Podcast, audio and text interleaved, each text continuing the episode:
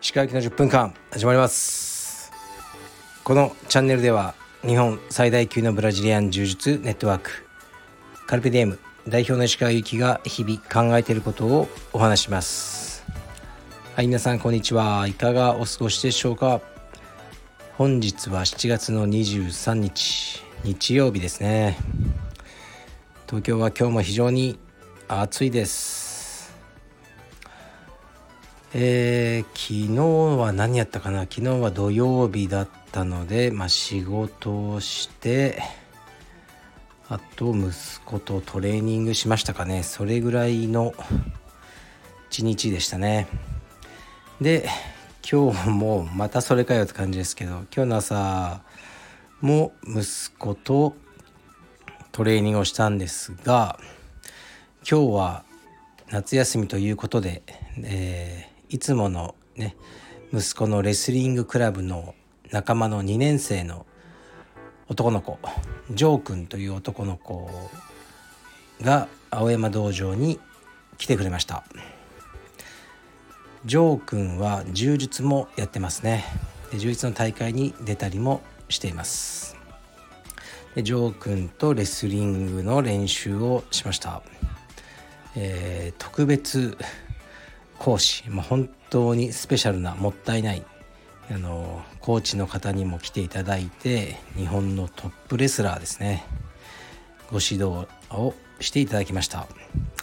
いろいろとねあのえー、っと今まで見たことない技とかあの見せていただいて面白かったです。夏休みはまあ当たり前ですけど学校がないので昼間にねこういう練習も入れていこうと思ってます。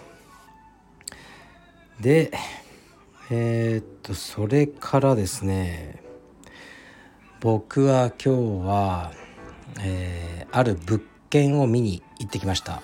まあ都内ですね。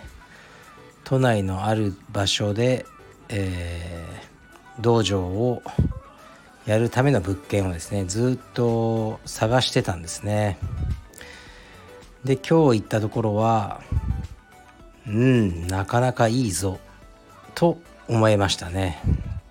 なかなか良いです、まあ、僕は物件はもうね死ぬほど見てきてるんですけどいいなって思える物件は、まあ、駅から近いとかそういうことじゃなくてもう物件の持つ雰囲気ですね。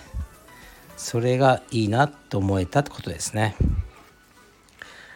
だからまあねうんこれもねいいなと思ったら早く 決めないといけないんですよね。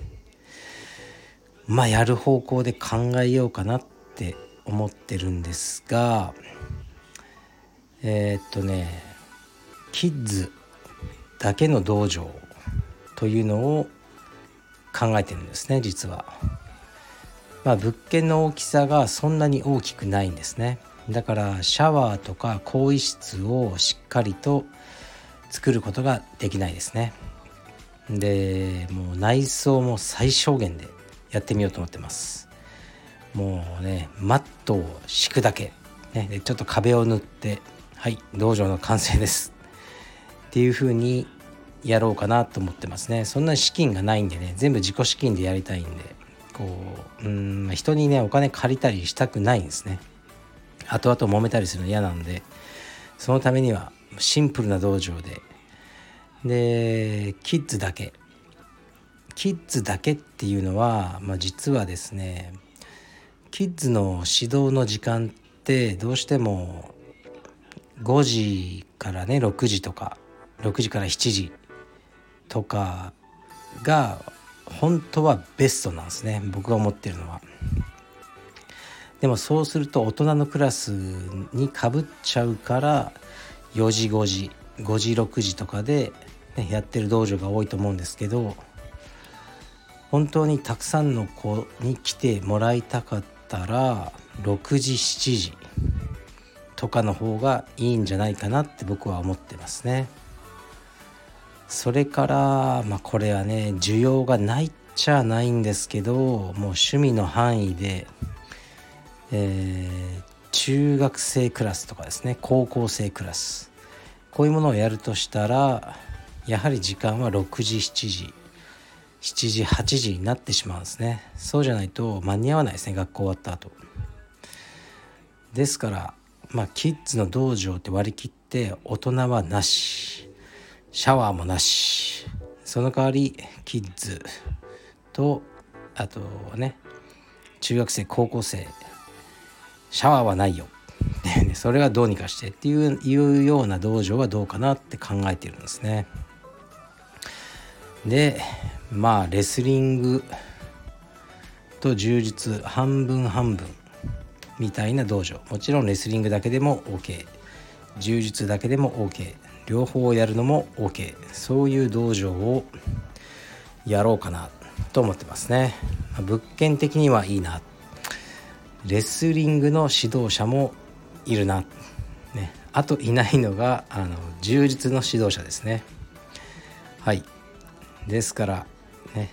キッズの柔術の、えー、指導をやりたいと。都内でカルペディエムでという人がいたら僕に連絡してください。はい、なるべくあのー、ねご要望に、えー、ね沿いたいと思ってます。どうなるのかな。うーん。物件はねいいんですよね。まあだけどね難しいんですよね。キッズのキッズだけでねまあそんな儲かんなくてもいいけどうん赤字は嫌じゃないですかずっと。利益を出すって難しいですよね。例えば今青山道場がえー、っとね大人と子供全部で300人ぐらい。で子供の数が60人ぐらいだと思うんですね。でもし60人のキッズだけしかいなかったらはいもうとうに潰れてますね。まあもちろんね大人を子供だけに集中すれば60人以上はいるとは思いますけどうんまあ単純にねキッズだけで採算が合う道場というのはかなり厳しいですね。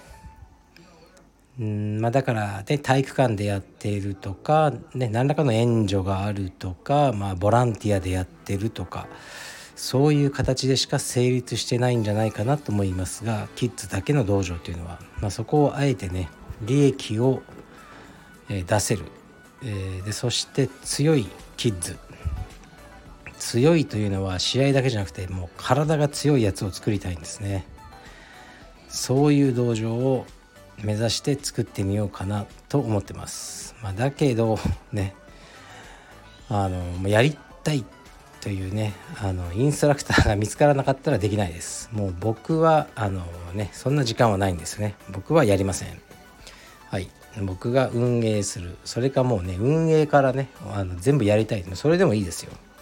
それでもいいです。あの家賃自分で払いたいとかいいですよ。もう是非とかまあいろんな形はあると思いますがとりあえずご連絡ください。やるのはキッズのみです。はい。というわけでもう結構喋っちゃいましたね。まあ、でもねこのラジオがなかなかねこういう告知にね使えるんですよ。もうねいいんですよラジオは。よろしくお願いします。で明日は月曜日ですね。明日は服部くんとやろうと思ってます。ですからまた服部くんへの質問やレターなどありましたらよろしくお願いします。服部くんのラジオねなんかねなんか僕にちょっと寄せてきてるのがムカつきますね。皆さんいかがお過ごしでしょうか？それ俺のセリフだろう？みたいな。寄せてきてるのがちょっとはい。失礼します。それもね、まあ、僕っぽく声はいいけど頭があまり良くないあの石川みたいな感じになろうとしてますねダメです。自分のスタイルを確立してほしいと思ってます。まあそれは明日面と向かって言おうと思いますね。はい。でえー、っとですね。最近はですね僕はあまり SNS は、まあ、このラジオと、えー、今インスタグラム以外はほとんど見ないようにしてますね、まあ、仕事で使うから仕方ないっていうのもあるんですけど YouTube とか、まあ、Twitter とかはねもうほとんど見ないようにしてますね。見るとなんか心が荒れちゃうんですよね。うんなんか見たくなかったような ことを見たりいろいろしてしまうんで、うん、見ない方がいいな見ない方がこう平和だな見なくても何も困らないというかね。あのそう思いますね。ツイッターとか少し見るともう陰謀論みたいなのがすごいですね。どこまで本気なのかなってこう思いますけどうーんなんか書いてる人いっぱいいますよね陰謀論とか。陰謀論は、まあ、僕はあんまり好きじゃないんですけどあんまり幸せにならないですよねそういうメンタルは。でこういうことがね一度あったんですよねうちの近くの自転車屋さんがあるんですねで僕のあの自転車がパンク、ね、空気抜けてたんですねで抜けてるからまあ抜けちゃったのかなと思って入れたんですねまた空気入れででも次の日にはやはりもう抜けちゃっててああもうこれ穴開いてんなと思って持ってたんですねその自転車屋さんに。で割と不愛想で変な自転車屋さんなんですけど、まあ、とりあえずあのパンクだと思います空気を入れてもあの、ね、次の日にはまたフラットになってましたっていうふうにやってで1時間ぐらいして取りに行ったんですよね。だそうするとその自転車屋さんが「お客様うんどうやらこの穴は開いてません」と「パンクではないようです」って言われたんですよね。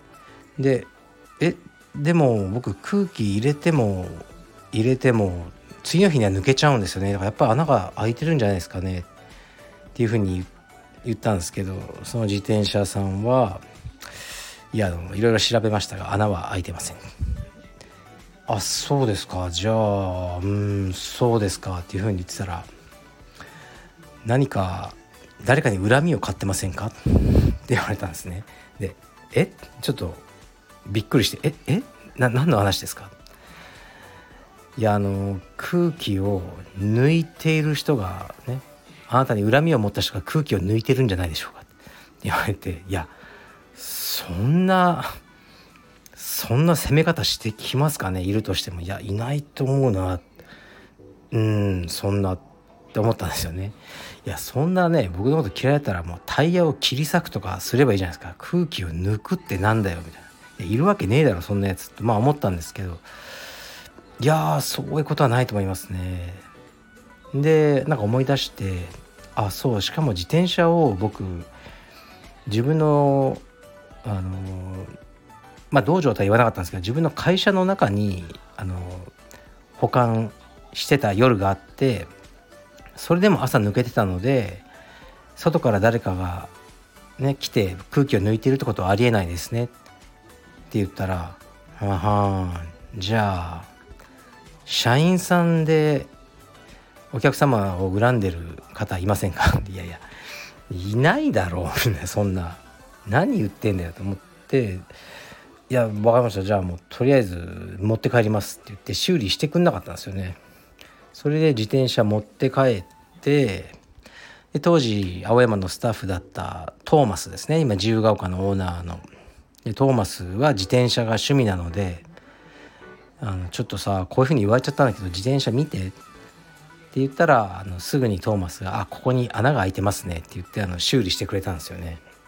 なんだよあいつとまあ思ったんですけどで要はそのマインドが陰謀論なんですよねその自転車さんは多分だから、うん、もうありもしない陰謀で全てを、ね、この世に起こることを解決というか、まあ、納得しようとするマインドなんだろうなと思ってあなんかなんか不幸そうな人生だなって思ったんですよね。うん。それだけです。はい。でもね、はい、もうもしかしたらあのね飛鳥あたりが僕の自転車の空気を抜いてるのかもしれませんけど、はい、僕はそんなことはないと信じてます。はい。じゃあ明日は服部くん登場します。失礼します。